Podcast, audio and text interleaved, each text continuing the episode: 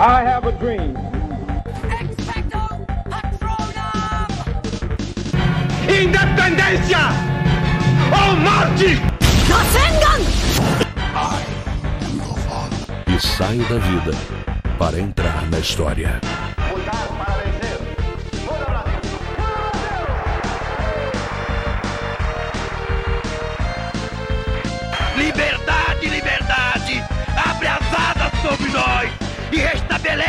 Nesse país as eleições diretas para que o nosso povo possa ter o direito à sobrevivência.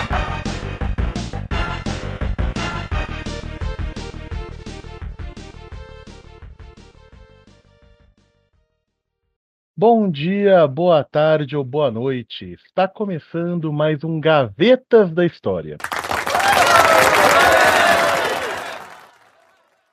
E hoje damos continuidade ao nosso bloco de entrevistas, o Diálogos. Para a gente começar, Badim, Marcos, se apresentem aí mais uma vez, dê um olá para o pessoal. Bom, eu já chego me apresentando e eu falo que eu sou Leonardo Badim. Estou aqui para discordar de tudo o que for dito. Digo mais, vou discordar mesmo. Opa, esse é o nosso Badim. Fala pessoal, tudo bem, camarada? E aí, vamos por mais um papo aí com um grande convidado que hoje vai mostrar para que veio, vai mostrar que sabe tudo. Ou sabe nada, né? Aí a gente fica. Aí Ah, a gente vai voltar aí. Ou sabe Pessoal. nada, vai depender do contexto histórico. Manjou? Manjou? Pessoal, eu acho que é importante, antes da gente começar, a gente contextualizar por que, que o nome diálogos. O termo diálogos vem do grego antigo e representa a experiência ou conhecimento travado em um determinado tempo e espaço presente. Essa expressão grega também deu origem à palavra diálogo, que apesar da gente conhecer tão bem, também faz tanta falta no nosso cotidiano. E dessa forma, por meio do diálogos, nós vamos tentar, a partir desse programa, a partir de próximos programas especiais, a gente vai estar dialogando, conversando com profissionais de destaque, de profissionais que, de alguma forma, com o seu trabalho se destacaram, fizeram alguma diferença positiva dentro das áreas da história ou da educação. Ou, no caso de hoje, em ambas, né? Com essas conversas, nós buscamos o mesmo objetivo dos antigos gregos, que é buscar novos conhecimentos por meio da troca de experiências. O nosso principal objetivo aqui com o Diálogos é complementar a nossa busca com o Gavetas da História, auxiliar quem ainda está na universidade com, nossa, com as nossas discussões, mas agora com acréscimo de novas vozes que podem enriquecer o nosso debate porque o bom profissional está em constante contato com vozes vindas das mais diversas áreas do conhecimento, sendo que esse é um dos caminhos para que possamos melhor difundir os objetivos da educação a longo prazo e também fazer com que o conhecimento acadêmico realmente deixe a torre de marfim das universidades e alcance a sociedade como um todo. Hoje nós temos o imenso prazer de estar aqui conversando com o nosso primeiro convidado nas entrevistas, nos debates do Diálogos, que é o Bruno. O Bruno foi nosso colega de graduação no Centro Universitário Barão de Mauá e hoje é nosso colega de profissão. Acreditamos que tanto a experiência dele com a pesquisa ao longo da graduação, como também a vivência prática na sala de aula que ele vem tendo como professor, vão ser de grande valia para os nossos ouvintes. Então, Brunão, por favor, se apresenta aí para os nossos ouvintes, por favor.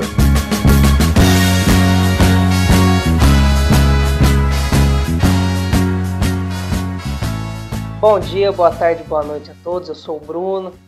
Primeiramente, quero agradecer aí o Daniel, o Marcos, o Leonardo pelo convite por fazer parte desse projeto. Bom, como eu ia dizendo, eu sou o Bruno, né, formado junto com esses grandes historiadores na Barão de Mauá. Sou professor da rede básica e rede particular de ensino é, em Ribeirão Preto. Atualmente sou pós-graduando em docência do ensino superior. Vai ser um prazer poder trocar uma ideia com vocês. Falando um pouquinho sobre a abertura, né, o, o, o Daniel falou se remeteu aos gregos, né, aos gregos antigos, o diálogo, a, a, coisa pública, né? né a, a, trabalhar a coisa pública, eu lembro muito do, do Aristóteles, né? Do conceito de eudaimonia, que é a felicidade, o bem, que hoje vocês vão ver ao longo da conversa, que é muito que expressa a minha breve, né, inicial formação, minha carreira docente, né? É o local que você quer estar, a vida que tem que ser vivida, né? O seu bem-estar, a eudaimonia para Aristóteles. Maravilhoso. Brunão já chegou tacando um Aristóteles aqui na nossa cara. Isso sabe aí. de tudo, sabe de tudo. Ô, Bruno, para a gente começar, eu acho que é legal falar um pouco mais. Ah, no nosso primeiro episódio, para contextualizar, a gente discutiu bastante quais foram os motivos que levaram a gente a escolher a graduação, a docência em História. O que, que levou você a escolher a História como seu caminho? O que, que te fez querer ser professor? Então, Daniel, é, vou se, continuar seguindo ainda na, na, na linha da eudaimonia do Aristóteles, né? Quando eu estava no ensino médio, eu fazia um curso técnico de edificações. Então eu cheguei lá no terceiro ano do ensino médio com dois pés, com os dois pés, quase que o corpo inteiro dentro da engenharia civil, da arquitetura. Só que eu me deparei com uma situação muito, muito assim, naquele momento, segundo ano de ensino médio, né, tendo que decidir o que fazer, eu me deparei com uma questão que para muitos pode ser difícil, mas para mim foi muito boa, que é relativizar aquilo que eu fazia, né? Será que é isso mesmo que eu quero? Será que eu quero seguir para essa área da construção civil? E a resposta foi breve, foi rápida e, e certeira. Não, não quero. E aí então eu pensei, bom, então eu preciso ver o que, que eu quero da minha vida, né? Qual que é meu lugar? Onde que é o meu bem-estar? Né? Onde está a minha eudaimonia? E eu comecei a observar o meu cotidiano. Né? E numa dessas observações, comecei a reparar em alguns professores e tudo mais. E partindo de mim, é, surgiu uma grande admiração por um professor, o professor Rodrigo, da ITEC, aqui de Ribeirão, foi meu professor durante os três anos do ensino médio. Me partiu uma, uma admiração muito grande por ele e pelo professor Odair, também da ITEC, e aí eu comecei a prestar mais atenção, inclusive nos seminários. Né? Você chega no terceiro ano ali, é seminário um atrás do outro. Né? E aí eu comecei a reparar muito no seminário se eu gostava de fazer aquilo. E eu achava muito interessante o fato da pesquisa, de apresentar o tema para as pessoas e tudo mais. Então, aos poucos eu fui entendendo que eu queria aquilo. Comecei a ver muita coisa sobre o Leandro Carnal na época, né, trocar muita ideia com esses dois professores e falei assim, cara, eu acho que essa aqui é a minha praia. Eu acho que é aqui, é isso aqui que eu quero fazer. Na época também eu estava num outro, numa outra vibe aí, uma vibe mais atlética, né? Andava muito de bicicleta, era ciclista, fazia natação. Só que aos poucos eu fui entendendo que meu lugar não era aquele, que eu tinha que né, ir para outro campo. E aí eu decidi por história. Por que, que eu decidi por história? É, é, eu acho que na, na, nossa vida, né, nós, somos, nós somos chamados a muitas coisas. Né, o que eu gosto de, de falar de propósito, né, o nosso propósito. E eu comecei a perceber que meu propósito era esse. Né, eu, não tinha outra coisa a não ser essa. Hoje, dentro da, da docência, eu percebo que se me tirar isso, me tira parte de mim. Né? Eu, eu nasci para isso, é meu dom né? Como se fosse um dom. É isso que eu quero fazer. E cá entre nós, né? Para ser professor tem que ter dom, né? Porque não, não é tão simples assim. E a gente sabe que não é tão valorizado quanto deveria. Então você tem que ter o dom para estar ali. Caso contrário, você nunca vingará né, dentro da profissão. Né? Eu quero estar dentro da sala de aula, eu quero mudar a realidade de muitas pessoas, assim como a minha foi mudada. Eu tive minha, a minha realidade mudada por dois professores e eu falei assim, puta que pariu. Nem sei se posso falar palavrão, me desculpe. Pode mas... falar à vontade. Mas eu falei assim, poxa, eu quero ser para alguém o que eles foram para mim. Então eu fui fazer história. Né? Dentro do curso de história eu conheci muita gente bacana, troquei muita diálogos, tive muitos diálogos bacanas com, com muitas pessoas, inclusive com vocês. Né? E isso foi reafirmando aquela vontade que eu tive lá no início. Né? Ao passo que eu fiz os quatro anos de graduação, saí já no último ano lecionando, no último ano de graduação eu já lecionava, e me encontrei dentro da sala de aula. né? O, o meu lugar de felicidade, o meu bem-estar, a minha eu, eudaimonia está na sala de aula. Então é meio, eu sinto como se fosse um propósito que eu carrego, tentar mudar a realidade das pessoas. E aí eu lembro de um professor que uma vez me falou que é, nós vamos passar por várias turmas, várias escolas e vamos ter mil e um alunos. Né? Mas se, se a gente conseguir mudar a realidade de um só durante 40, 50 anos de carreira, a sua, a sua docência, né, a sua, seu ato de lecionar, ele foi bem feito. Né? Basta mudar a realidade de uma pessoa. Exatamente, Brunão. Nosso trabalho é exatamente, eu acho. Esse, eu estava até conversando outro dia, eu acho que o professor, mais do que outras profissões, talvez, a gente inspira e é inspirado também. É uma constante troca dessa relação. E eu acho muito bacana também como a sua história é muito parecida com a do Badim, que a gente conversou no nosso primeiro episódio, no sentido de que você estava partindo para uma área completamente diferente, né, Badim? E é. surgiu esse interesse. Eu acho muito legal como vocês ouviram essa voz dentro de você, que é necessário, que falou, opa, isso aqui não é para mim. Não quer dizer que esse é errado, quer dizer que essa não é a minha praia, que eu acho que é muito importante para o pessoal mais novo ter essa consciência que o seu caminho é você quem escolhe. E não tem problema a gente trilhar mais do que uma estrada na vida. Pode levar, mas o destino final, a gente que vai escolher.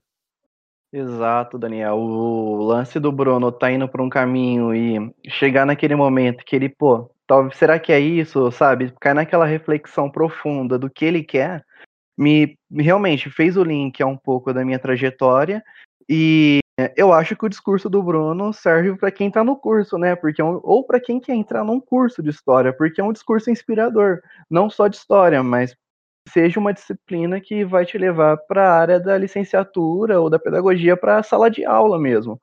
Porque o discurso serve, serve para inspirar, sabe? E eu acho que todos nós estamos aqui porque um professor como o Bruno chegou e teve essa conversa que ele acabou de ter, sabe? Contou sua história, contou sua trajetória, falou como que é a sua experiência em sala de aula e, e vê naquilo é, uma, um, uma razão para existir, uma razão para estar aqui todo dia fazendo, exercendo a sua função, sabe? E eu acho que todos que fazem isso e estão nessa busca tentam se encontrar dessa mesma forma, sabe? E, e é importantíssimo para aqueles que estão tentando e estão nesse caminho agora, porque é, uma, é um caminho difícil, é uma trajetória difícil, porque é estudar, tem que estudar bastante, tem que gostar de ler, tem que tentar estudar, botar a bunda na cadeira e ler, escrever. É, se você tiver alguma disciplina de cálculo, fazer cálculo, mas é sempre sentar e estudar. E o que cabe é a inspiração, o que nós podemos inspirar ao outro, né? E eu concordo com quase tudo que o Bruno falou. E eu falando em discordar, né? Ainda bem que ele não falou nenhuma abobrinha. Pelo menos não precisei tirar o chapéu aqui. Ô, Brunão, você está no seu primeiro ano atuando profissionalmente como professor de história, né? Quais que têm sido as suas maiores dificuldades na sala de aula e de que forma o conhecimento teórico que você adquiriu ao longo dos anos na faculdade tem te ajudado a desempenhar sua função profissional na prática mesmo? Então, Daniel, essa pergunta ela é muito, eu acho que ela, ela é relativa é, de profissional para profissional, né? Então, eu, eu, cabe a mim elencar isso, porque eu, agora aqui para quem está ouvindo, eu vou falar sobre a minha experiência. A minha experiência em sala de aula, ela completamente, ela é completamente diferente da experiência do Daniel, por exemplo, que está há bastante tempo. Vai ser completamente diferente da do Marcos, da do Padinho. Então, ao meu ver, é, esse é meu primeiro ano, né? Na verdade, meu primeiro ano foi em 2020, agora eu caminho para o meu segundo ano, né? agora em 2021. Em 2020, a, a, a gente estava num cenário, né? ainda estamos, muito adverso né? da nossa realidade de sala de aula. Alunos em casa, professores em casa, mais ao final do ano, 35% dos alunos em sala, o restante em casa. Então, eu acho que o, do, sobre conhecimento teórico, sobre história, cara, tudo que foi, tudo que a gente discutiu, tudo que a gente abordou, tudo que a gente levantou de hipótese dentro da faculdade, é, foi muito bem-vindo. Né? Não teve nada que eu eu falo, nossa, isso aqui não presta para nada. Não. Dentro de sala de aula, o conhecimento ele é muito relevante. Aquilo que você aprende na sua graduação é muito relevante. Do ponto de vista pedagógico, eu ainda não pude experimentar essa parte, porque nós nunca falamos dentro de faculdade sobre pandemia, sobre ensino em pandemia, né? Então é tudo muito novo. Pode então, ter certeza que nos próximos anos deve ter ah, até matéria certeza. sobre isso, viu? Vai, o ensino híbrido, né, que tá Ensino híbrido 1, um, ensino híbrido 2. Né? ensino híbrido você vai morrer, ensino híbrido aqui você pega DP e assim por diante, vai, vai indo, né?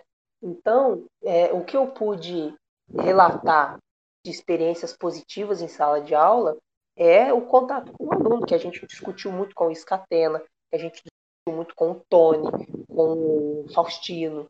Né? Então eu tenho que me aproximar, que a gente estava discutindo antes de iniciar o podcast. Eu tenho que me aproximar do meu aluno. Meu aluno não é só uma caixinha que eu vou depositar conhecimento. Eu vou depositar conhecimento, não. Depositar matéria, né? Eu tenho que entender que ali por trás tem uma vida. Né? Tem uma pessoa que vive fora, tem uma criança que vive fora, um adolescente da escola. Né? Não é só aquilo. E a minha, essa foi o minha maior, é, meu ponto positivo, né, que eu tiro disso, porque eu consegui me aproximar muito dos alunos. E essa aproximação dos alunos você consegue fazer uma avaliação, avaliação diagnóstica, né, muitas das vezes do que o aluno precisa naquele momento.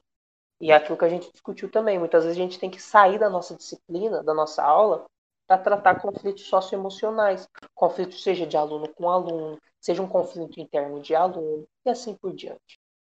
As minhas maiores dificuldades foi conseguir, foi aprender a lidar com o ensino remoto, né? Porque para quem está acostumado, eu já vinha trabalhando com ensino antes da, de 2020, só que não diretamente como professor, é, a gente tem aquela noção, aquele calor humano dentro de sala de aula.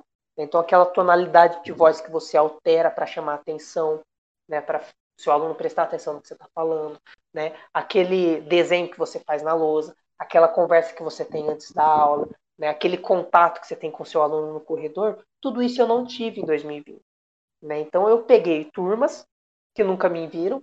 Eu tenho um aluno hoje em 2021 que ainda não me viu pessoalmente e eu não o vi pessoalmente. Inclusive hoje na escola aconteceu um fato engraçado. Né? Quero compartilhar com vocês. Eu fui lá visitar eles é, e eu vi alguns alunos, né, dar boas-vindas à escola, e uma aluna chegou em mim. Eu fui falando o nome dos alunos, né, do nono ano, que ano passado era oitavo, e uma aluna olhou para mim, eu olhei para ela, eu falei assim, poxa, eu não lembro o nome dela. E ela percebeu, e aí ela me pegou na minha falha, ela falou assim, ah, não acredito que você não lembra o nome da sua melhor aluna. E aí eu falei assim, poxa, me desculpa, mas por quê? Eu nunca vi pessoalmente. Muitos dos alunos ficam sempre, ficavam né, sempre com a câmera desligada nas aulas. Então, como que eu vou descobrir quem é quem? Então, essa foi a minha maior dificuldade. É conhecer os alunos num local que é difícil de conhecer. Né? O, o, as mídias sociais para relacionamento elas são muito boas quando você já tem contato físico com as pessoas. Mas quando é o primeiro contato, isso é muito, tudo muito distante. Né? Você tá ali, mas você não conhece a pessoa em si. Né? Você vê a imagem dela na tela, você conversa com ela e tudo mais, só que é diferente do calor humano. Então essa foi a minha maior dificuldade, conseguir adaptar tudo aquilo que a gente discutiu em, em sala de aula na graduação para uma situação jamais vivida antes. Né? Como que eu vou cativar meu aluno com aula de história? Eu vou ficar falando de data? Eu vou ficar falando de nome importante? Não, eu tenho que mostrar um vídeo, eu tenho que fazer algo diferente, eu tenho que brincar com a minha aula, né? Para ele poder prestar atenção. E essa é uma dificuldade, acho que, de todos os professores. A gente sair da nossa zona de. De a tudo, só quero nossa... fazer um adendo aqui só, Bruno, perdão te cortar. Claro. É, essa não é só a sua dificuldade. Eu tô indo para 10 anos de carreira, tenho colegas bem mais experientes, mas Ninguém estava preparado para o ano de 2020, todo mundo teve que se virar nos 30 mesmo, reaprender a dar aula. Eu lembro de, no começo das aulas online do ano passado, eu senti uma ansiedade, um nervosismo que eu não sentia desde o meu primeiro semestre como professor. Foi realmente estar dando aula pela primeira vez mais uma vez, porque a gente tem que reaprender do zero. Como é que eu mantenho o contato com o aluno, como é que eu mantenho o interesse, como é que eu interajo, como é que eu mantenho a minha aula. Tudo isso foi muito novo. Eu acho que o, se é para ver um aspecto positivo para a educação, eu acho que a educação precisava mesmo se modernizar como um todo. Eu acho que a educação, comparada com outras áreas, tinha parado muito numa estrutura de século XIX. E eu, quando a gente voltar para a sala de aula, esse aluno que passou um ano, um ano e meio com aula online, com aula híbrida, ele não vai aceitar aquela sala de aula novamente. A gente vai ter que levar certos recursos, certas técnicas, certas linguagens para o nosso trabalho como professor para o resto da vida. Que, de certa forma, eu acho que enriquece o nosso trabalho. Eu acho que o bom profissional tem que estar sempre constantemente pronto para aprender coisas novas, né? Exatamente, Daniel. E você falando isso, me veio aqui a constatação de algo, né? Você falou sobre o século XIX, sobre a gente estar tá no modelo de escola do século XIX. Por que, que nós estamos até hoje nesse modelo? Porque o professor se acomodou. Porque o sistema de ensino, muito além do professor, o sistema de ensino, ele se acomodou com aquilo. Entendeu? Então a gente tem que modernizar. É, esquece, esquece aquela aula que você deu em 2019. Ela nunca mais vai acontecer. Seu aluno nunca mais vai aceitar aquilo. Por quê? Porque agora é outra pegada. Agora a gente tem que entender que a tecnologia ela está dentro da sala de aula. Né? Tem que dar os pulos. Né? Você tem que usar um aplicativo. Você tem que fazer quiz, jogo, sabe? Mudou, não é mais aquela você na frente falando, o aluno anotando e prova no final do, do bimestre. Não. O professor agora ele tem que entender que isso já era. Agora é uma realidade totalmente diferente. E o aluno ele não vai aceitar ter aula daquela maneira mais. Né? Aquela caixinha, todo mundo enfileirado, professor em cima do palanque, né, falando, e ele cabeça baixada escrevendo, bate o sinal, recreio, volta, banheiro, água, cinco minutinhos, aula. Não, acabou essa indústria, né, esse modelo industrial. Agora a gente tem que se reinventar. Então, o professor vai ter que criar novas maneiras. E é a dificuldade. O professor criar novas maneiras. Cada aula tem que ser uma aula. Né? E o, o aluno hoje ele está muito antenado, ele está muito ligado às tecnologias. Então, enquanto você está indo buscar o café, é, plantar o café, o aluno já está voltando com o café e com o bolo de fubá na mão. Porque ele, tá, ele fica com o celular, o tablet, o computador o dia inteiro, velho. Aí é aquilo que, eu, é aquilo que a gente está discutindo. Eu não sou mais professor de história. Sabe por quê? Meu aluno digita lá História do Brasil, ele acha um monte de coisa na internet sobre História do Brasil. Meu aluno digita História Medieval, puf, aparece um monte de coisa. Videoaula de professor, disso, daquilo, daquilo. Eu sou um mediador. Eu sou um educador. Qual é meu papel? Mostrar para o meu aluno que nem tudo que está na internet é correto. Ele vai para o Wikipedia ou ele vai para um artigo científico? Ele vai assistir uma. Ele vai ler o Wikipedia ou ele vai assistir uma videoaula de um professor? Entendeu? Então nós temos que facilitar agora. Então, tecnologia em sala de aula veio e vai ficar, não tem como. É, Bruno. E falando dessa questão do professor mediador, você também me traz a ideia da curadoria, né? Que, beleza, o aluno tem acesso a tudo isso na internet, mas você como professor vai auxiliar ele a ser um curador, né? Saber selecionar o que é importante, o que não é importante, o que é científico e o que não é científico. E muito provavelmente é o aluno, ele sim, ele é o, com a situação da pandemia, o que fica meio exposto é que pelo menos o que eu ando vendo e também pesquisando sobre o assunto em relação à educação é que esses problemas que você elencou, eles existem na nossa educação e eles sempre foram criticados.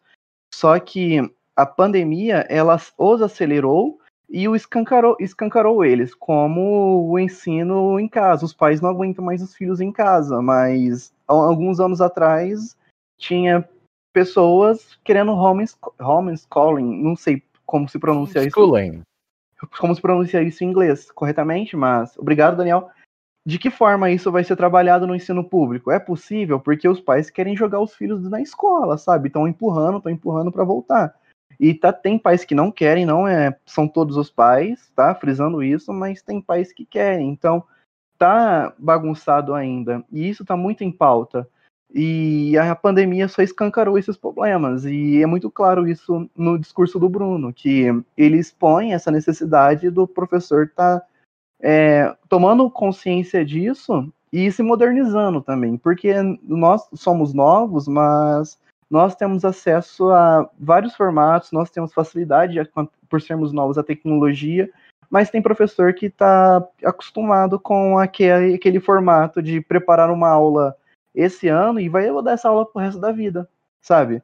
Não está nunca renovando o portfólio, não está buscando é, a outra, outros métodos didáticos, sabe? E tomando posse da tecnologia, porque a educação não parte só da tecnologia, também parte do sujeito que está aplicando e como o sujeito está aplicando, porque um computador não dá uma aula, sabe? Então tem que ter um ser humano ali, o ser humano que vai ser a chave para aquela aula acontecer. Pelo menos é isso que eu acredito e eu, é nisso que eu penso atualmente. Eu posso mudar com o tempo, como todos nós podemos, sabe? Nossa, per perfeito, Badin. Você resumiu hum. tudo aí na sua fala. Né? Primeiro ponto sobre a curadoria. É exatamente isso. Né? É, tudo, é, tudo me é permitido, mas nem tudo me convém. Né? Eu tenho acesso a várias coisas, mas será que isso me convém? Será que isso é bom para mim? Né? É, eu tenho quatro caminhos a seguir, mas um caminho me leva para um lugar ruim, outro caminho me leva para um lugar bom. Qual que eu sigo? Tudo me é permitido, mas nem tudo me convém. Isso é curadoria. Você vai encontrar lá 25 mil páginas de Google sobre é, o dia do fico na história do Brasil. Mas será que de fato é aquilo? Ou será que a qualidade é melhor do que quantidade? É a, a nossa função de ser curador de ah, proporcionar ah, estratégias para os alunos para que eles cheguem em um objetivo, certo? Sobre a sua fala do ensino público. É quando eu, eu penso o seguinte, eu acho que isso já não está não tá na mão do professor, entendeu? Eu lembro muito da fala de uma professora no Congresso, uh, anos antes do impeachment, algum tempo antes do impeachment da presidente Dilma, Dilma Rousseff, que ela diz: vocês estão me dando um giz e uma lousa e querem que eu salve o mundo? Né? É exatamente o, o, a sensação do professor hoje no, nas, na, na, rede, na rede pública de ensino. Né? O, o, o ensino híbrido, as metodologias ativas, né? todo aquele conceito de, de, de pedagogia do século XXI só vai dar certo com investimento. Tem que investir, se o Estado não é capaz de investir nisso, não pode cobrar o professor. Só que se ele não investe nisso, ele está deixando o aluno do Estado, o aluno da prefeitura, está deixando o ensino público, é, é, assim, jogado. E aí aquele efeito, é, é, é, aquela, aquela cruz né, que a gente encontra dentro das universidades. Quem sempre pagou escola particular que tem condições está na USP, está na, na universidade pública. E aquele que nunca teve condições de pagar o ensino é que está pagando a faculdade. Mudou. Por quê? Porque o Estado ele não reconhece que ele precisa de políticas públicas efetivas para ampliação das tecnologias em sala de aula, para melhorar as metodologias ativas, para desenvolver o ensino híbrido. É ridículo o ensino híbrido né, que, que tem na, no, na rede pública hoje, pelo menos em Ribeirão Preto. É ridículo. Você é joga ruim. lá um roteiro, você joga um roteiro, umas atividades, e seu aluno que se vira, tá, mas e onde ele vai tirar dúvida? Hum? Sim, o ensino... Sim, é... Quem vai conduzir ele à matéria? Aquilo. Como que o meu aluno de sexta série vai conseguir aprender sobre a guerra do Peloponeso, o conflito Atenas e Esparta, sem o professor? Eu coloco lá um roteiro, escrevo o título, as habilidades da BNCC que ele tem que desenvolver, uma série de atividades, ele olha na página do livro e responde a atividade. Pera, opa, isso aí não é educação, não. Exatamente, Bruno. Faz necessário pensar. Eles são faz necessário pensar, são... o Bruno. Hum. É, como você mesmo disse, qual foi a função da escola durante muito tempo? A função da escola, Exato. claro, em si é inerente à educação mas por muito tempo ela foi para suprir a miséria de uma parcela da população imensa.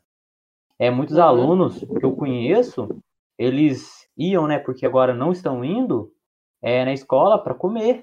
Muitas pessoas, muitos Exato. alunos iri- vão ainda, ou estavam indo na escola para comer. Pela- E pela- isso ficou escancarado com, é, com a pandemia e com os alunos ficando em casa. A miséria do Brasil é, disparou. Disparou. É, cabe a gente pensar, se estamos falando de Brasil, estamos falando de um, um imenso processo histórico de desigualdade, construído e amparado muitas vezes pelo próprio Estado, que foi, ficou distante da real necessidade, da sua real função. Exato, exatamente, Marcos, perfeito. Quando, quando eu abro meu capítulo, meu, meu TCC, né, com uma notícia, com um estudo é, sobre isso, não é à toa. Né? A miséria no, no mundo ela está aumentando vertiginosamente nos últimos tempos. A pandemia está mostrando isso, está escancarando. O Brasil voltou para o mapa da fome. A gente tinha saído com um bom tempo fora do mapa da fome e voltamos. Por quê? Peraí, quais são as políticas públicas que estão sendo desenvolvidas? Será que o Estado é conivente com tudo isso? Né? Então, é toda uma série de questões. Da mesma forma que o Estado ele não propõe. é, eu falo de educação porque nós estamos aqui entre educadores. Né? Mas o Estado não propõe políticas públicas para melhoria, da segurança pública, não propõe políticas públicas para melhoria da saúde, né? da, da infraestrutura das cidades, dos estados, nada entendeu? E a educação é a parte que nos toca, porque a gente está inserido na educação todos os dias, todos os dias. É a nossa função, é a nossa profissão. Então, não é só com a educação, é com todas as áreas do poder público esse descaso. E aí isso se reflete onde que o Brasil ele é o pior país no que se refere, ele é o último do ranking no que se refere a combate à pandemia. O papel, do professor, o papel do professor realmente está mudando muito. E esse período que a gente está passando é um período de transição da sociedade como um todo, mas nós, educadores, como o Bruno, como o Badim falaram muito bem, nós temos que nos preparar porque o professor de 2019, educação de 2019, a aula de 2019 não existe mais. A gente tem que aprender que o mundo está mudando e a tecnologia não é uma inimiga, é uma aliada da educação. Mas aqui eu aproveito Isso. a deixa, Bruno, que você falou da sua pesquisa. Um ponto que a gente gostaria muito de falar realmente é sobre o PIC, sobre o projeto de iniciação científica, que acabou também dando origem à sua pesquisa que se tornou seu TCC, correto? Exatamente, exatamente. Eu iniciei só, com o PIC, matemática. Só para depois... clarear, só, só para clarear para quem está ouvindo, PIC é projeto de iniciação científica. É muitas vezes a primeira oportunidade de uma pesquisa acadêmica séria que um indivíduo pode ter antes da graduação. É uma pesquisa considerada mais simples, mais leve, quando comparado ao que realmente é um trabalho acadêmico, mas é uma oportunidade de amadurecimento das ideias. Para quem está acostumado apenas com a linguagem de um trabalho acadêmico simples, como os trabalhos da graduação, o PIC acaba sendo uma ótima oportunidade. A maior parte das instituições tem um programa de projeto de iniciação científica. Eu participei, o Bruno participou. É uma grande experiência de amadurecimento. Badim também. Badim, Badim perdão, também. Badim. Badim também, desculpa, Badim. Badim também não, participou. ô, vamos sair aqui porque. maldade. E eu considero uma grande oportunidade de amadurecimento da, da ideia do, do eu pesquisador. É quando a gente realmente vê o que, que é ser pesquisador na prática. E um amadurecimento, acho que para ser feito um TCC de qualidade. Pensando nisso, Bruno, eu queria saber como é que foi essa primeira experiência com a pesquisa acadêmica que você teve com o PIC. Então, Daniel, é, nossa, que eu, você, o Padim, nós fizemos o PIC. O Marcos, eu sou suspeita a falar, porque o Marcos nem precisou, né? Eu, eu tô lendo o TCC do Marcos, que a gente tá aí escrevendo um artigo científico, e, cara, parece que o Marcos está em outro nível. Não, mas o Marcos Parece que eu tô não lendo vale. uma tese de mestrado, uma dissertação Todo de o mestrado. trabalho da faculdade dele Entendeu? é um pique.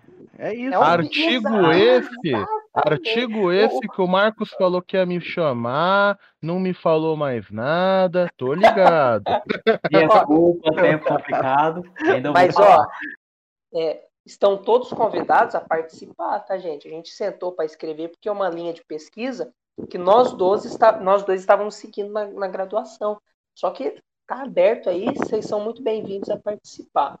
Né? O, o, sobre o PIC, é, é, ele, como o próprio nome diz, a IC, né, nas universidades públicas é IC, Iniciação Científica, e nas particulares é Programa, Projeto de Iniciação Científica. O próprio nome diz, né, Iniciação Científica.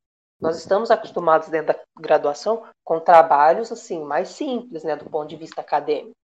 E a iniciação científica, ela é ali a mão na massa do projeto, do protótipo de pesquisador. Então, ali é o seu primeiro contato com uma fonte, é o seu primeiro contato com um texto mais difícil, né? Você tem que elaborar, você tem que ler textos e a partir daquilo você criar o seu próprio pensamento, sua própria concepção acerca de um tema. Então é algo um pouco mais complexo, né? É ali onde você começa a trabalhar a sua a sua perspectiva é, científica da coisa, né? Para quem está entrando em história, aliás, para quem quem está no, no, no, nessa área das ciências humanas, iniciação científica, a pesquisa acadêmica, ela é de suma importância. Né? Não só por questões de titulação e tudo mais, mas porque é um, é um dos ofícios. Né? Nós somos professores, mas somos pesquisadores também. O primeiro passo do professor é ser pesquisador.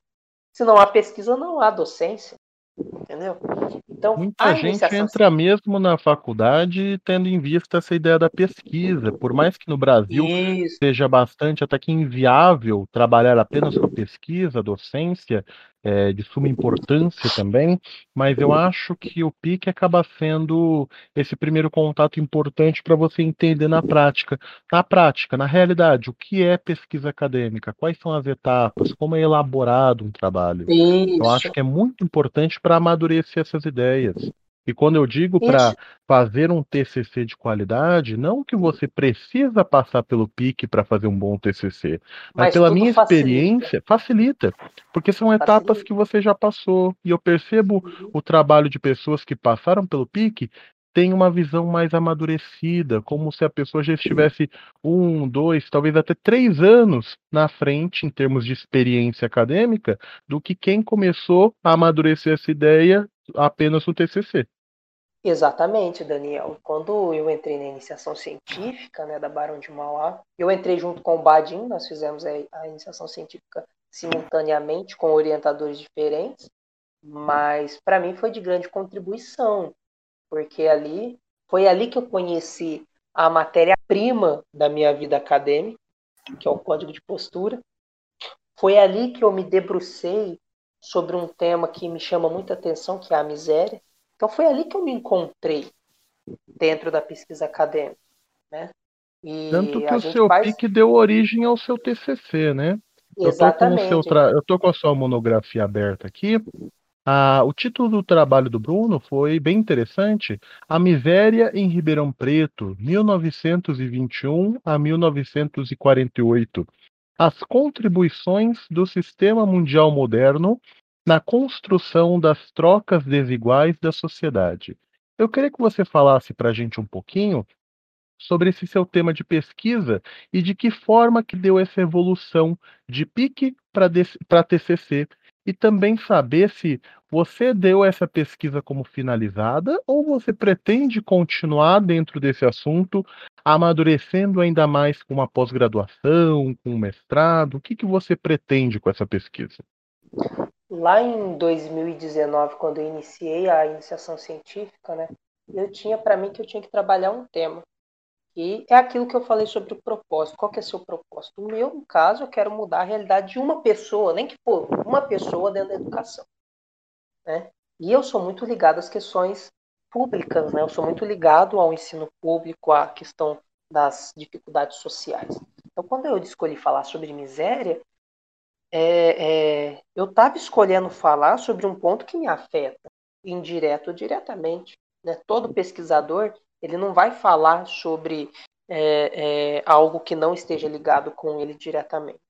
Né? Alguém do Nordeste não vai falar sobre uva, porque a relação do, com, dele com a uva é diferente, é escassa. Por mais que hoje nós temos é, é, propostas de plantio de uva no Nordeste que dão super certo. Mas o tema uva está sempre mais intimamente ligado com pessoas do sul, porque é onde a uva se expande de forma vertiginosa. Né? Então, quando a gente está falando sobre miséria em Ribeirão Preto, qualquer tema que você, historiador, ou você, futuro historiador, for trabalhar, você pode perceber, você pode se atentar. Direto ou indiretamente, a sua pesquisa fala sobre você, sobre quem é você, sobre o que você entende como concepção de mundo.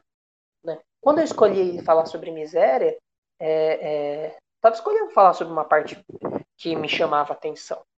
Né? E aí eu comecei com o código de postura. Por que o código de postura?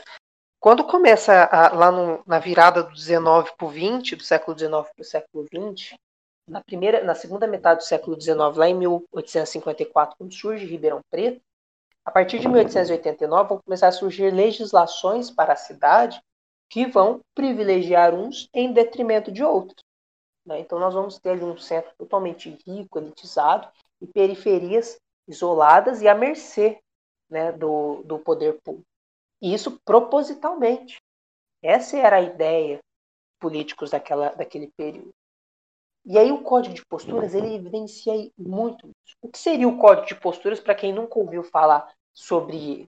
Nada mais é do que um conjunto de leis utilizados pelas cidades lá no século XIX, século XX, metade do século XX. Então, a legislação que a gente conhece hoje como Constituição federal, ou seja, que vale para o Brasil todo, para toda a federação, naquele período, cada cidade, cada município tinha a sua. Alguns municípios menores pegavam as, as legislações dos municípios maiores vizinhos e assim por diante. Mas, em suma, os municípios maiores, eles tinham, as cidades maiores, elas tinham, elas tendiam a ter sua própria legislação. E dentro dela vai dizer várias coisas, vai dizer muito sobre a cidade, sobre a história da cidade. Então, dentro do código de postura, eu consegui, no, na iniciação científica, evidenciar por que, por exemplo, o centro da cidade ele era mais rico naquele período e onde é, por exemplo, o cemitério da Saudade, ali o Campos Elíseos, era uma região pobre. Por que, que o núcleo colonial Antônio Prado, perto aqui do, do, da zona norte de Ribeirão, era uma região pobre? porque o dos barracões espalhados pela cidade, no Ipiranga, na Vila Tibério, no Campos Elíseos, o que significa esses barracões, né? E aí eu consegui evidenciar muito disso dentro do, do, do Código de Posturas, entender que dentro da cidade existiam os locais para ricos e os locais para pobres, né? Então, o, o pobre vai frequentar a escola de forma alguma. Um negro vai passear na, na Praça 15 de Novembro, ali no Teatro Pedro II, de forma alguma. Por que, que a Praça 15 de Novembro tem aquele layout, aquela urbanização? Por que, que existe o calçadão de Ribeirão? O calçadão de Ribeirão nada mais é do que a inspiração na, na, nas calçadas, né, nas, na, se não me engano, da Champs-Élysées, né, na França, de comércio. Essa calçada mais larga, com comércios e, e, e bistrôs, né, é, naquele local, é uma é, concepção da Petit Paris, da pequena Paris. Então, aquela modernização europeia que se iniciou no século XIX começou a adentrar o Brasil e começou a adentrar Ribeirão Preto. Ribeirão Preto conhecida como a Petit Paris, a pequena Paris, né?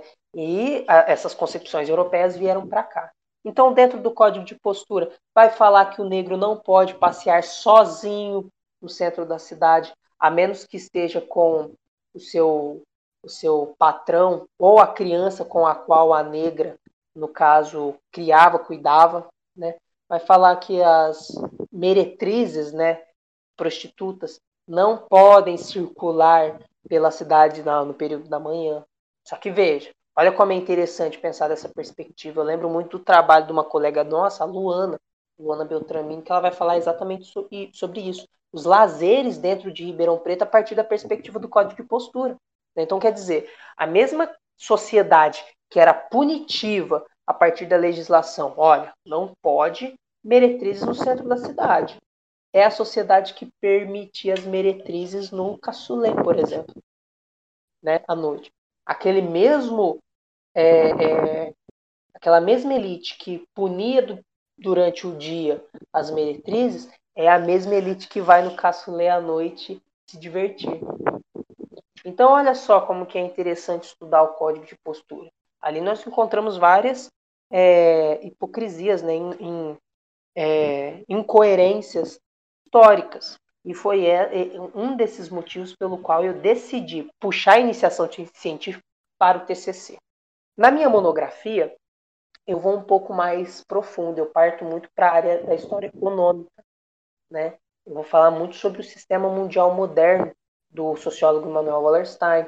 Vou conversar um pouco com historicamente com o Fernando Brodel sobre economia mundo e assim por diante. Por quê? É, eu, eu, compreendi que naquele momento eu tinha que entender o porquê que Ribeirão Preto era aquilo. Por que, que Ribeirão Preto é Ribeirão Preto no século no final do 19 para o 20, na transição do 19 para o 20? Da onde vem isso? Isso não começou do nada, não saiu do, de um nada para lugar algum. Isso tem uma origem. E aí eu remeti à história econômica. Fui lá atrás, na longa história do Fernando Brodel.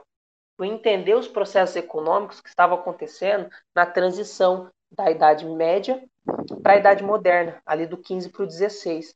Então eu fui compreender a partir do Manuel Wallerstein a, a, a questão do, do, do centro-periferia, né? a, ideia de centro, a teoria de centro-periferia, perdão, do Manuel Wallerstein, que nada mais é o seguinte: durante todo o processo econômico do capitalismo, que vai emergir ali no final do 15, início do 16, vai sempre existir um local que é o centro e locais que são as periferias.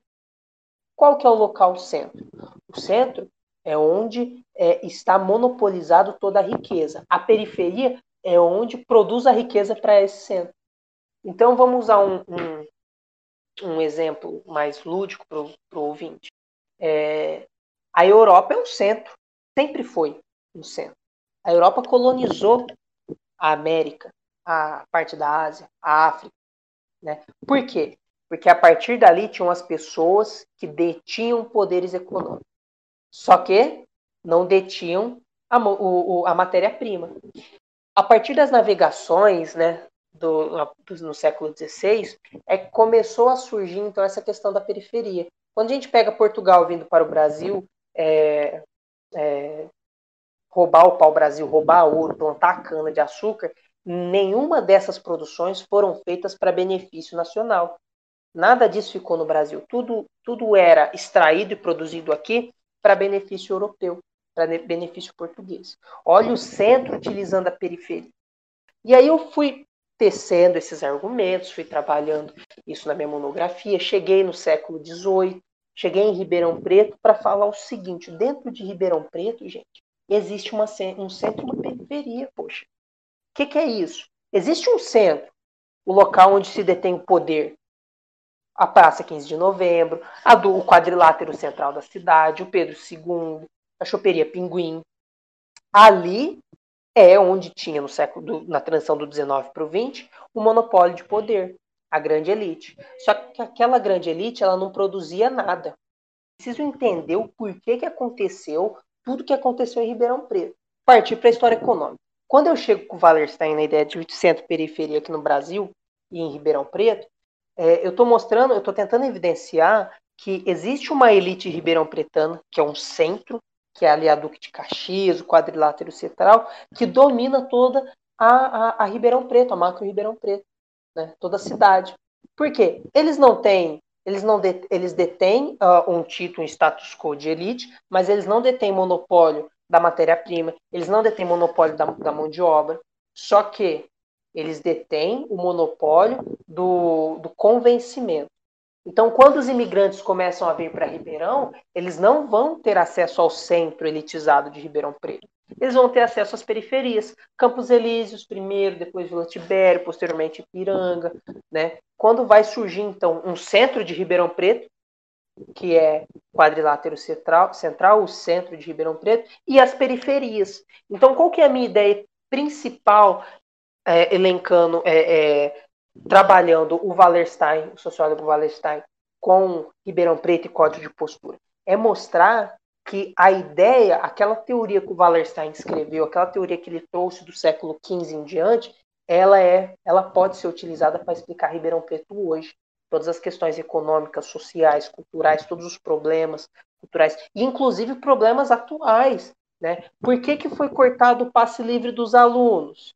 Por que, que o aluno da escola pública ele vai usar o passe grátis só no período que ele tem de aula ali? Ele estuda de manhã, das 5 e meia da manhã a 1 e meia da tarde. Para evitar que ele saia lá da escola na Zona Norte e vá dar rolezinho lá no Ribeirão Shopping, na Zona Sul, porque não é bem-vinda a experiência dele de estar na Zona Sul.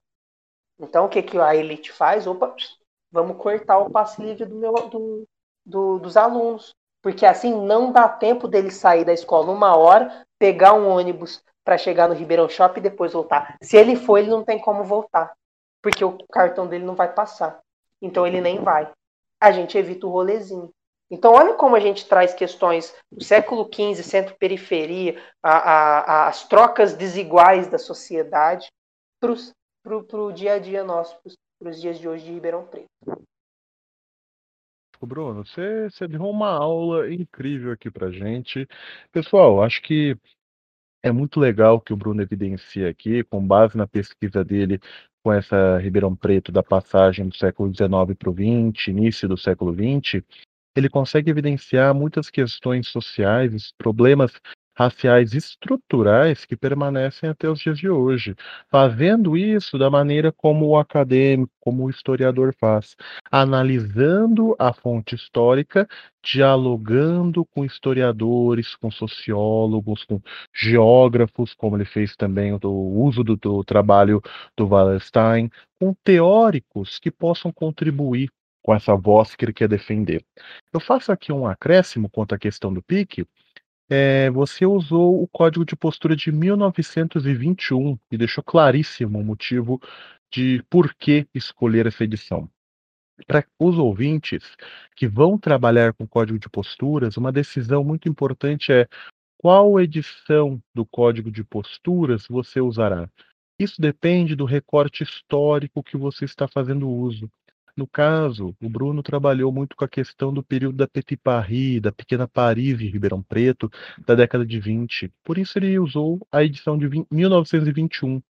Na minha pesquisa com imigração italiana, eu trabalho com a edição de 1902, porque é o período em que estava em maior alta a questão da imigração europeia para o Brasil. E é quando é mais possível perceber nas entrelinhas do código de posturas a presença do imigrante. O trabalho do historiador, então, já começa na graduação, com a pesquisa do projeto de iniciação científica, com essa leitura interessantíssima e de grande importância do código de posturas, para que a gente possa compreender como o município, no caso Ribeirão Preto do passado, e essa leitura é de grande importância para que a gente possa compreender que o Código de Posturas de 1902 evidencia uma cidade diferente, uma Ribeirão Preto diferente do que é o Código de Posturas de 1921.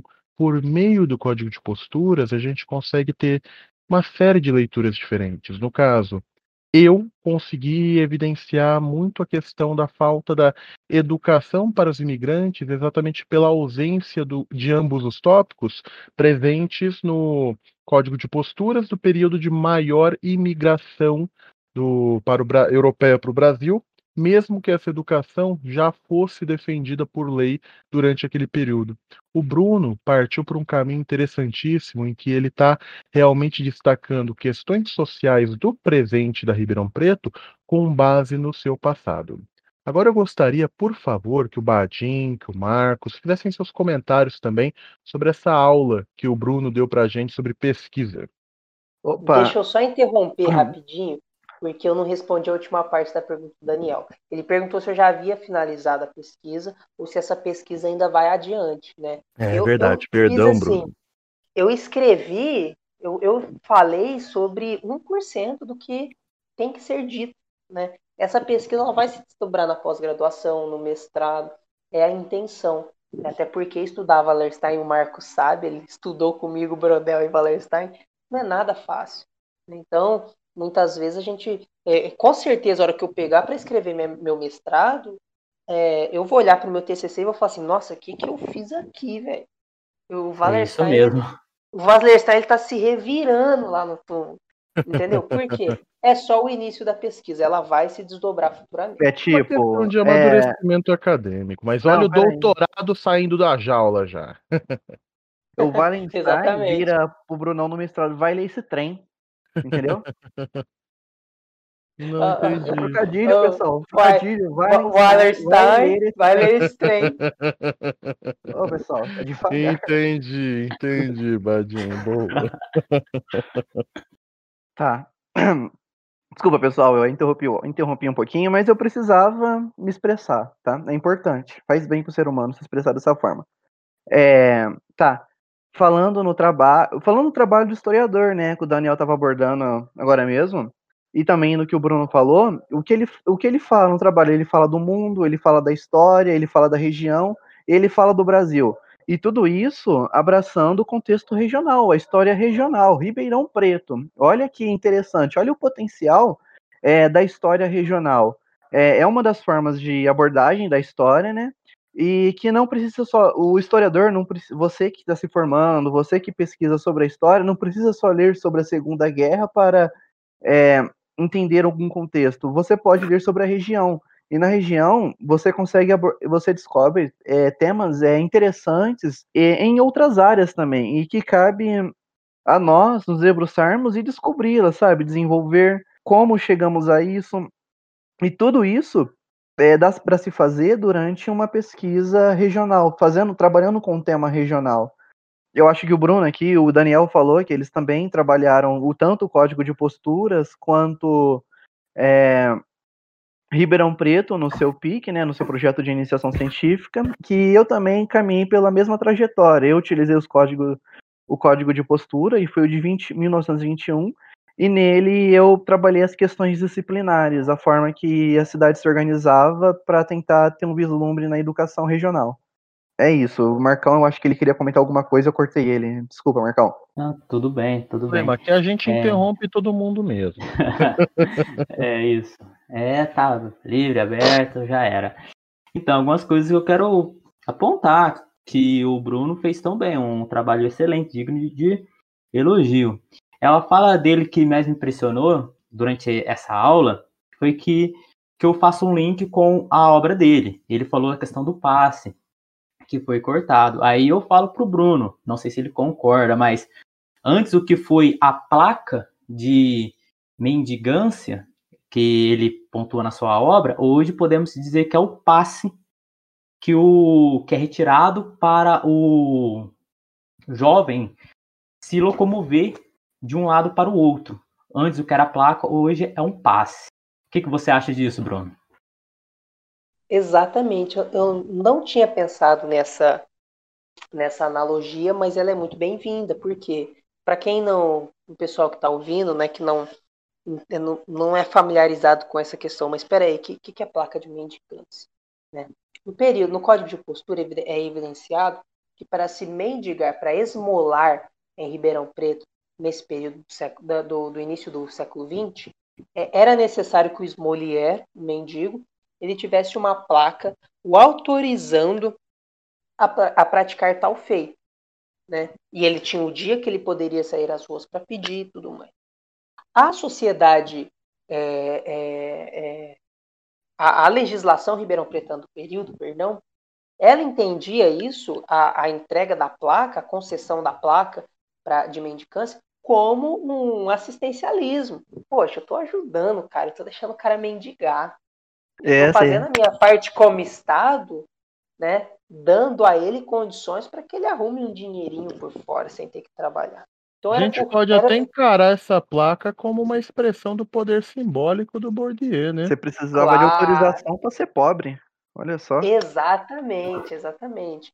Então, quando a gente faz essa analogia do passe, a, a, o Estado entende que é um, um assistencialismo, o passe gratuito para o aluno. Então, ele pode cortar em, em determinados momentos, ele pode é, cercear o horário de uso, né, a fim de que o aluno ele não vá para os famosos rolezinhos. Né? Então, assim, é, é, são situações que, se, que, chegam a ser até humilhantes, porque o que, que meu irmão achei mais legal do trabalho anos, do Bruno não pode, Desculpa, não... pode terminar. É, por que, que o meu irmão de 15 anos não pode sair da escola dele e ir com os colegas lá no, no shopping? Ué, ele já saiu da escola. Qual que é o problema dele no shopping? Ah, mas não é interessante. Não é interessante para ele isso, né? Um, um, um, menino de 15 anos, de bermuda, camiseta, boné, tênis tal, dando uma passeada no shopping. Não, isso aí não pode não, gente. Vamos cercear. Se a gente pega a história de Ribeirão Preto, a gente vai ver que os governos é, é, da prefeitura de Ribeirão Preto sempre foram governos relacionados à direita. Portanto, Ah, relacionado a um neoliberalismo, a um conservadorismo. Eu só quero fazer um parênteses antes de mudar de assunto. Eu cito o poder simbólico Bourdieu, estou me referindo para quem está ouvindo, talvez não esteja familiarizado, ao sociólogo francês Pierre Bourdieu, e eu estou me referindo a esse conceito dele, que refere a um controle social que é mantido por meio da violência social. Violência essa que não é ela não necessariamente atinge o corpo, né? Mas ela atinge o indivíduo de uma forma intangível, de uma forma psicológica, que serve para coagir as diferentes relações sociais. E esses exemplos que o Bruno deu, é, eu achei uma das partes mais interessantes do seu trabalho, como ele percebe o- a presença do poder simbólico, né, dessa violência psicológica, tanto na Ribeirão Preto do começo do século XX, com a, re- com a relação prefeitura com a mendicância, como também na atualidade, com esse controle dos rolezinhos, em que está, em- está indiretamente dizendo onde o indivíduo Hum. pode estar, onde ele pode frequentar, onde ele pode pertencer. Fala lá, Marcão. Gente, eu tô Agora o com Marcão. cinco livros aqui pra comentar pro Bruno. Gente, deixa eu falar, pelo amor de Deus. É, aí, Bruno, aproveitando esse seu ensejo, eu faço mais algumas provocações. Você usou algumas reportagens e eu falo aqui uma de Bruno, se 2017. prepara, algumas provocações, mas ele tá com cinco livros na mão, hein? Tá né? Agora é o quê? 2017, Dória, o nosso atual governador, ele distribuiu ração humana Que viagem é essa, velho? para suprir as necessidades da, da, digamos, como posso dizer, das pessoas da rua. Como você usa os mendigos, né? Agora eu falo outra coisa. O nosso prefeito da cidade de São Paulo, Covas, ele colocou pedras sobre, o, sobre viadutos para que a população da rua, novamente, eu falo dos mendigos, para que não se deitassem lá. E foi considerada no jornal G1 uma questão de higienismo. Aí eu comento para um período que você utilizou também, que você deve conhecer o Renato Carroll, eu acho que é assim que fala, um dos grandes teóricos durante o início do século XX, da questão eugênica, é, ele falava que os mendigos eram comparados a doenças. Se a gente faz essa relação, digamos que a doença deve ser eliminada. Então, qual é a sua compreensão sobre a questão da eliminação? Aí eu deixo para você responder. E mais uma coisa que eu fiquei surpreso lendo o seu TCC, que você define, sai um pouco da concepção apenas econômica da miséria. Você fala que, abre aspas, né? Miséria como consequência das imposições feitas pelo poder público nas muitas áreas da vida cotidiana da população ibero-pretana, que por si só é seu objeto. Fecha aspas, né? E eu faço mais um apontamento. É, qual é esse apontamento? É, a cidade sempre foi minha segunda paixão de estudo, por ser um espaço. Se estamos falando de espaço, o teórico marxista, que marxista eu falo de boca cheia, né? Marxista, é, Henri Lefebvre, é, ele fala que a segregação deve ser focalizada com seus três aspectos. Ora simultâneos, vale ressaltar, né? Ora sucessivos. Espontâneo, aí ele fala que se é espontâneo proveniente de rendas e das ideologias. Voluntário, estabelecendo espaços separados, se estamos falando de cidade, estamos falando de espaço. E programado, sobre pretexto de arrumação e de plano. Essas suas concepções estão no livro é, Direito à Cidade. Eu recomendo uma leitura bem agradável. Aí, Bruno, eu te pergunto. Eu sei que eu falei muitas coisas aqui, eu te pergunto. É, qual a relação? Você está falando de longa história, né? Longa duração, estamos falando de permanências. na sua opinião, qual que é a necessidade? Você convida seus é, companheiros, seus alunos a ler seu TCC. Qual a necessidade do seu TCC na atualidade? Qual que é a necessidade? Sei que já comentamos isso, mas é, eu pergunto novamente, qual que é a real necessidade para compreender esse espaço citadino de Ribeirão Preto? Ó, o Marcos fez assim comigo, ó, ele vibrou o time inteiro, me botou na cara do gol, né? Aí vai de mim, ou eu faço o gol ou eu chuto para fora, né? Então, é, ele fez o mais difícil, né? E me colocou, assim, me jogou contra a parede e pôs pressão. Então, Marcos, sobre a sua primeira tá pergunta. Né? Até agora. O Marcos chega com força. é, o Marcos chega lá pau e só passa. Vem pra machucar. O, sobre a sua primeira pergunta do ocorrido em São Paulo, né?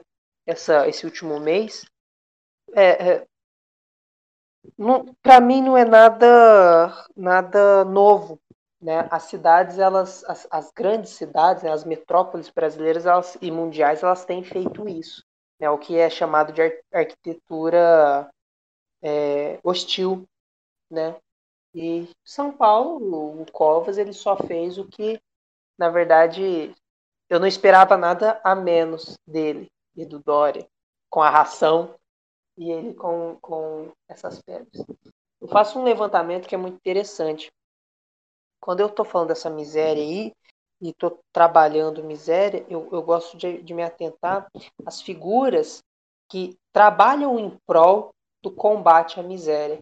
E aí eu não posso deixar de falar do padre Júlio Lancelotti, né, que foi, reivindicou e está sempre na rua reivindicando um senhor de 78 anos, reivindicando o direito à moradia, o direito à dignidade desses moradores de rua. E ele foi lá em um ato simbólico e derrubou algumas pedras amarretadas. E claro, depois de toda a repercussão que teve o caso, a prefeitura foi lá e tirou tudo. Né? Então, quando eu tô falando de, quando a gente está falando de miséria, né, sobre essas questões simbólicas na sociedade, nós temos que levantar também os atores, os agentes que fazem parte desse processo de forma positiva, que é, é combatendo esses abusos, esses excessos. Sobre a sua segunda pergunta, é, você pode repetir ela para mim, por gentileza, que eu, que eu não me recordo. É, eu, mas foi para foi uma questão mais retórica.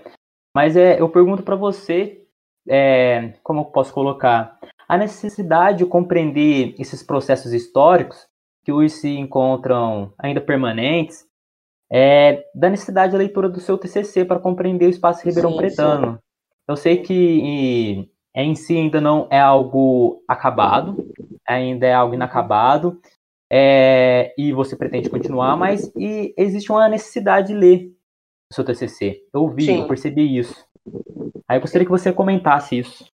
Então, por que que meu TCC ele pode ser? Por que que a minha pesquisa eu entendo que ela é relevante? Né? Ela age de forma relevante na sociedade. Primeiro, vamos compreender o porquê que o, o Covas fez isso em São Paulo. Por que, que o Covas faz isso em São Paulo? Porque a elite não quer a periferia ali. É a higienização da cidade. Né? Em Ribeirão Preto acontece de outra maneira, mas acontece.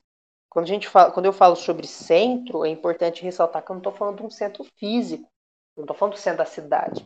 No início do século XX era o centro da cidade. Só que hoje, esse centro econômico o Wallerstein fala na sua obra seria a Zona Sul de Ribeirão. É, então, por que, que meu TCC, é, a minha pesquisa, ela, ela pode ser importante para entender fatores de Ribeirão Preto? Justamente para compreender o porquê que o aluno não pode e no shopping? Por que, que há uma diferenciação muito grande entre o ensino público e o ensino privado? O ensino público é feito por operário, para quem vai trabalhar em fábrica. Sempre foi.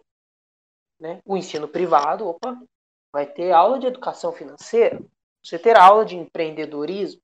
O aluno lá no, no ensino fundamental, Malemar tem um professor de matemática Muitas vezes o aluno fica duas, três, quatro aulas para fora. Eu e o Badim deve ter passado, o Badim deve ter passado por isso com certeza na escola estadual. Eu também já passei. Ah, não tem professor, vai pro pátio. Então Sim. são realidades diferentes. Realidades de um centro e de uma periferia. Por que, que a zona norte ela é ela é mais pobre em detrimento às outras regiões? Ora, se a gente pegar o processo de de chegada dos imigrantes, para onde eles vieram? Para regiões, para baixo da região norte, Campos Elíseos, é, Ipiranga. Então, é de se esperar que a região norte ela seja mais pobre do que as outras, porque os pobres naquele período foram jogados para cá. Né? É, Ribeirão sim, Preto sim. aí, 80, 90% do- da população ribeirão pretana é de origem italiana. E onde estavam esses italianos? Na Vila Tibério, no Campos Elíseos, no Ipiranga, que são regiões mais pobres. A Vila Tibério a gente pode até tirar um pouco, porque depois veio a USP, né? E aí deu uma nova cara, Avenida do Café, deu uma nova cara ali para Vila Tibério. Mas o Ipiranga ah, e do Ipiranga para cima e do Campos Elíseos para cima são regiões muito pobres, tanto do ponto de vista financeiro quanto do, como, como do ponto de vista de acesso à cultura. Acesso à cultura. Alunos da região extrema, do- da, da extrema região norte de Ribeirão Preto, tem alunos que não, nunca visitaram, não sabem o que é o, o Teatro Pedro II, nunca foram no MARP.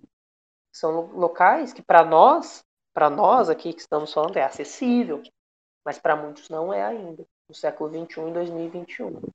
Uhum.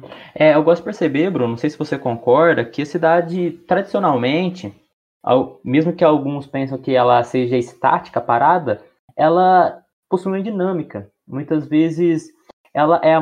Bom, eu costumo perceber isso. Ela é a materialização de uma certa dinâmica social, logicamente política e estruturalmente econômica.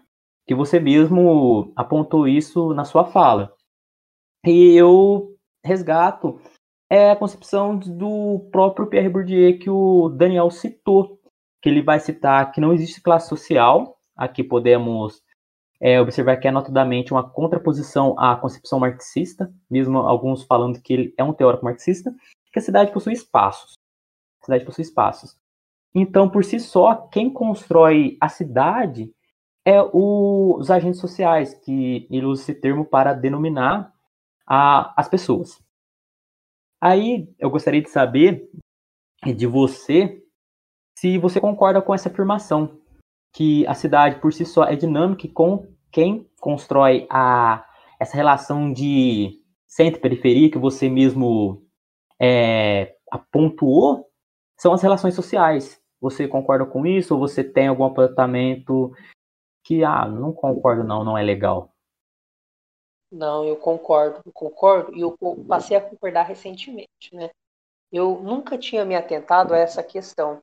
Eu só fui perceber essa relação do espaço é, físico para um espaço, ou espaço material, né? A materialização do espaço, quando eu li a monografia do Marx. E aí ele transcendeu os limites inimagináveis do ser humano. Que ele vai falar algo que é fantástico né, as sociedades elas possuem espaços, espaços físicos ou não. E aí eu comecei a reparar isso, pensar, ler ali, eu falei assim, cara, e não é que ele tem razão? Vou dar um exemplo para vocês. Só não é correto, eu só, não, eu, só é, eu acredito tanto nessa afirmação que quando você para para reparar essa materialização do espaço e como que o agente social ele pode modificar isso, quando gente, é, um, é um exemplo básico, um exemplo simples. Antigamente, o centro de Ribeirão Preto, a região central econômica do ponto de vista do Wallerstein, seria o próprio centro da cidade, certo? Certo, já falamos sobre isso por aqui. Hoje mudou. Hoje é a Zona Sul. Mas por que a Zona Sul? Porque não é estático, é transitório.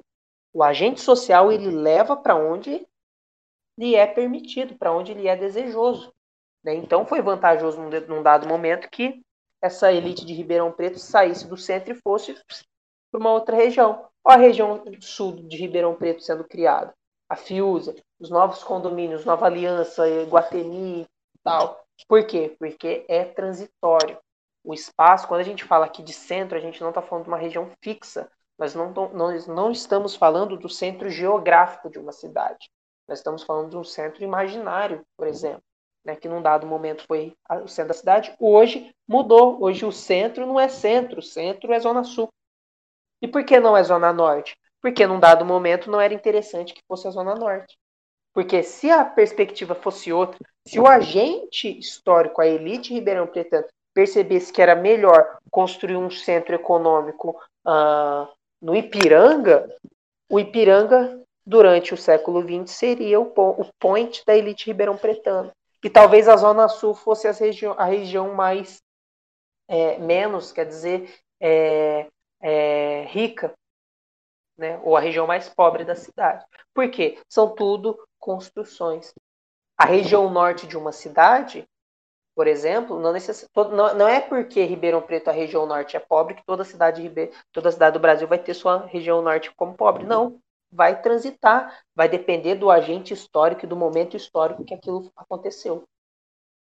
Então, eu concordo com, com essa afirmativa. Consegui show, responder? Oh, nossa, é, de forma genial. Aí, só para concluir, eu lembro muito de uma fala do Faustino, né? Que ele falava que o. Olha que interessante. É que os agentes possuem essa potencialidade de mudar, de alterar. Então, olha que interessante. É, se os agentes possuem essa habilidade de alterar a sua realidade, até mesmo aquela que muitas vezes percebemos como estáticas, é que dizendo que os agentes são estruturas estruturantes. Eles constroem a cidade, poetiza, e um termo usado pelo próprio R. Bourdieu, poetiza a cidade. Não quer dizer que um engenheiro construiu aquela calçada para ter aquela determinada função que ela vai ter. Não. Quem vai dar a função para aquela calçada vai ser os agentes sociais que estarão passando por ela. Quer dizer que uma hora ele vai construir, vai pôr um trailer ali para vender alguma coisa, ou ele vai lá e vai riscar o chão as crianças para jogar biroca, bolinha de gude, ou ele vai lá e vai fazer uma rodinha para jogar um truco, jogar um baralho. Isso, é isso que é a cidade. A cidade é poetizada pelo cidadão.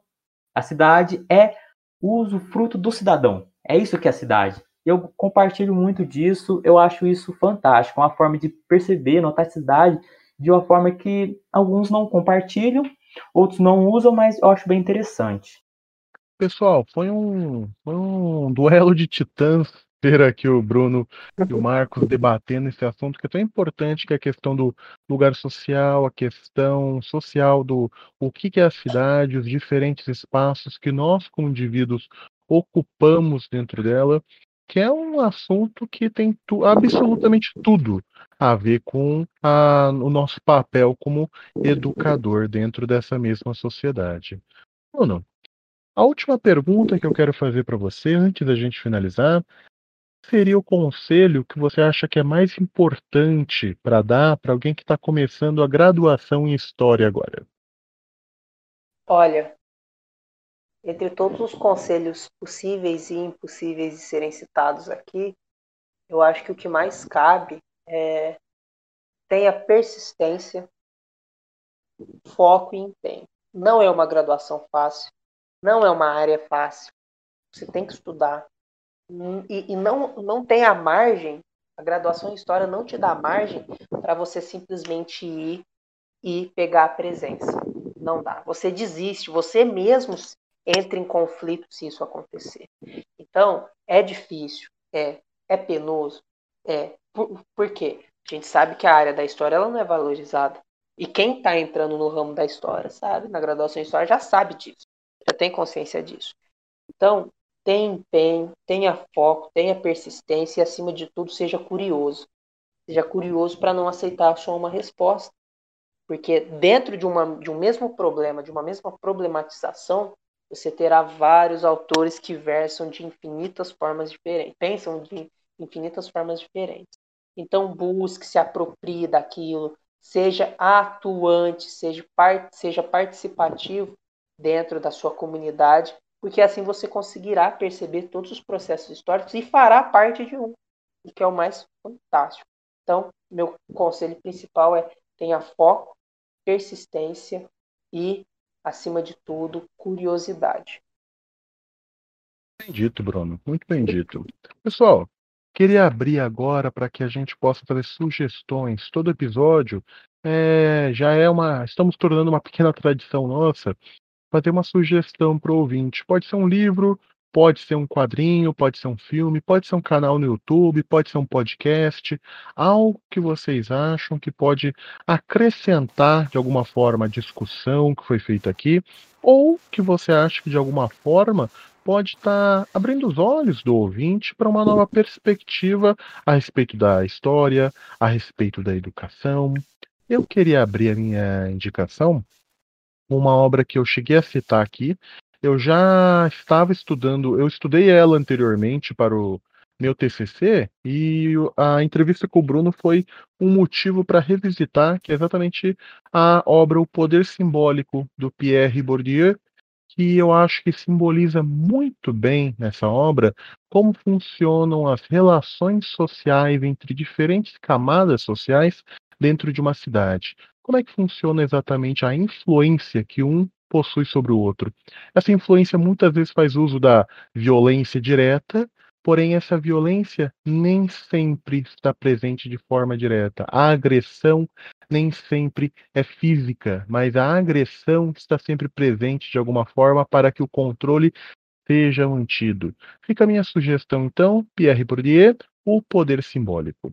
E vocês, pessoal, Badim, Marcos, Bruno, convidamos você também. O que vocês gostariam Opa. de recomendar para os nossos ouvintes? Bom, como eu fui citado primeiro, eu vou estar tá falando minha primeira referência aqui, né? Certíssimo. É ordem alfabética, lembrando, pessoal. É... Tá. O Badinho eu... é cargo de confiança, ele a, a, a opinião final sempre é a dele. É ele Nada, que decide, ele, é, ele que é o patrão aqui. É Mas quem me dera. Eu tô aqui só de plateia, hein? Tá. eu vou estar tá fazendo uma indicação de um podcast, porque eu comecei, eu peguei para ouvir ele semana, umas, umas, acho que foi semana passada, se eu não me engano. Aí eu já ouvi alguns e eu vou começar pelo começo, né? Pro lugar certo para começar as coisas. Tá, eu vou indicar ele, é o pode, é pode debater ou é pode debater. Eu falo assim.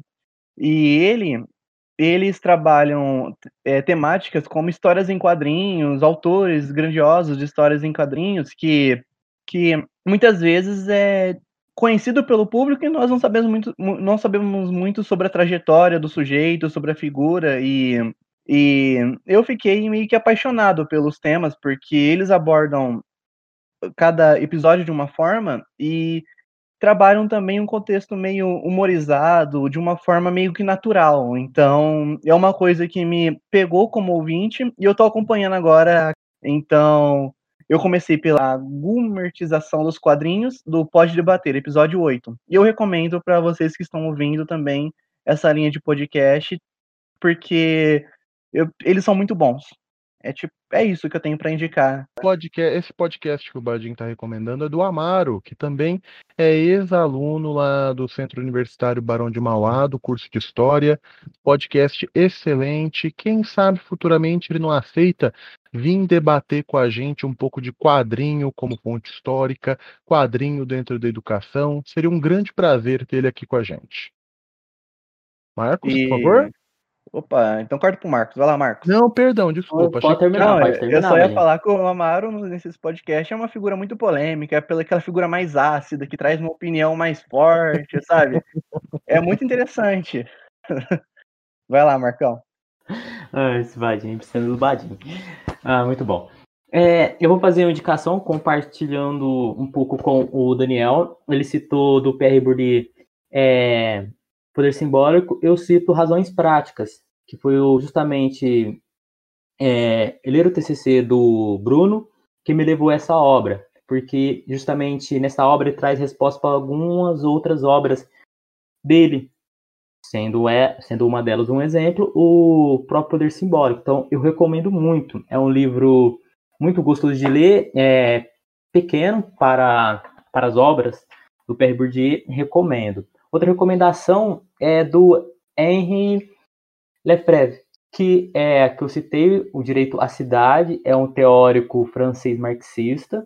Ele versa bastante sobre os espaços e os usos dos espaços, principalmente o espaço urbano, urbano, desculpa. E só para encerrar, eu cito um podcast também, lá do B do Rio, o episódio 180 do Alisson Mascaro ele é um teórico que, justamente nesse episódio, ele debate sobre o erro da esquerda no Brasil e os outros diferentes aspectos políticos que, que versa sobre o próprio socialismo. O que seria o socialismo hoje? Então é um episódio bem interessante e justamente traz algumas respostas para a nossa ânsia pela política ou pela falta da política, né? Então, são essas as recomendações. Bruno, você gostaria de fazer uma indicação? Gostaria sim, né? É, eu, quero, eu vou sair um pouco da parte acadêmica para ir um pouco para o chão de fábrica, para a sala de aula. Tenho duas indicações. Uma música a ser trabalhada, que está para ser trabalhado com alunos de oitavo ano, nono ano, sobre os conflitos no Oriente Médio. É uma música da banda Teatro Mágico, que chama Amanhã Será. Faz ali uma crítica a todo o processo que vem acontecendo desde 2010, 2011 no Oriente Médio.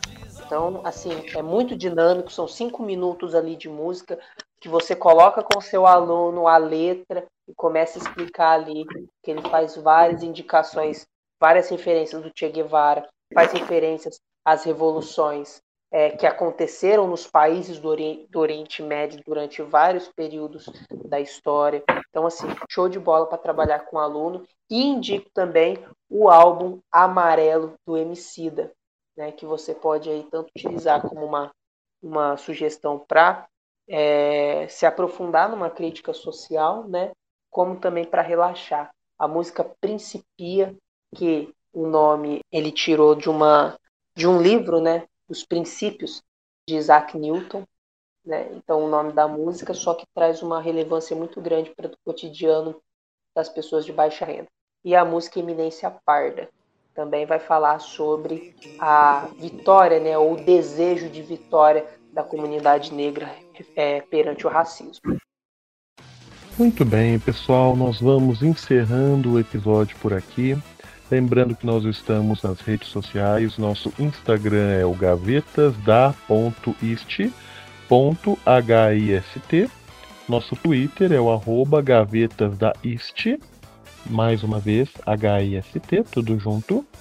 Nosso e-mail é o gavetasdahistoria.gmail.com.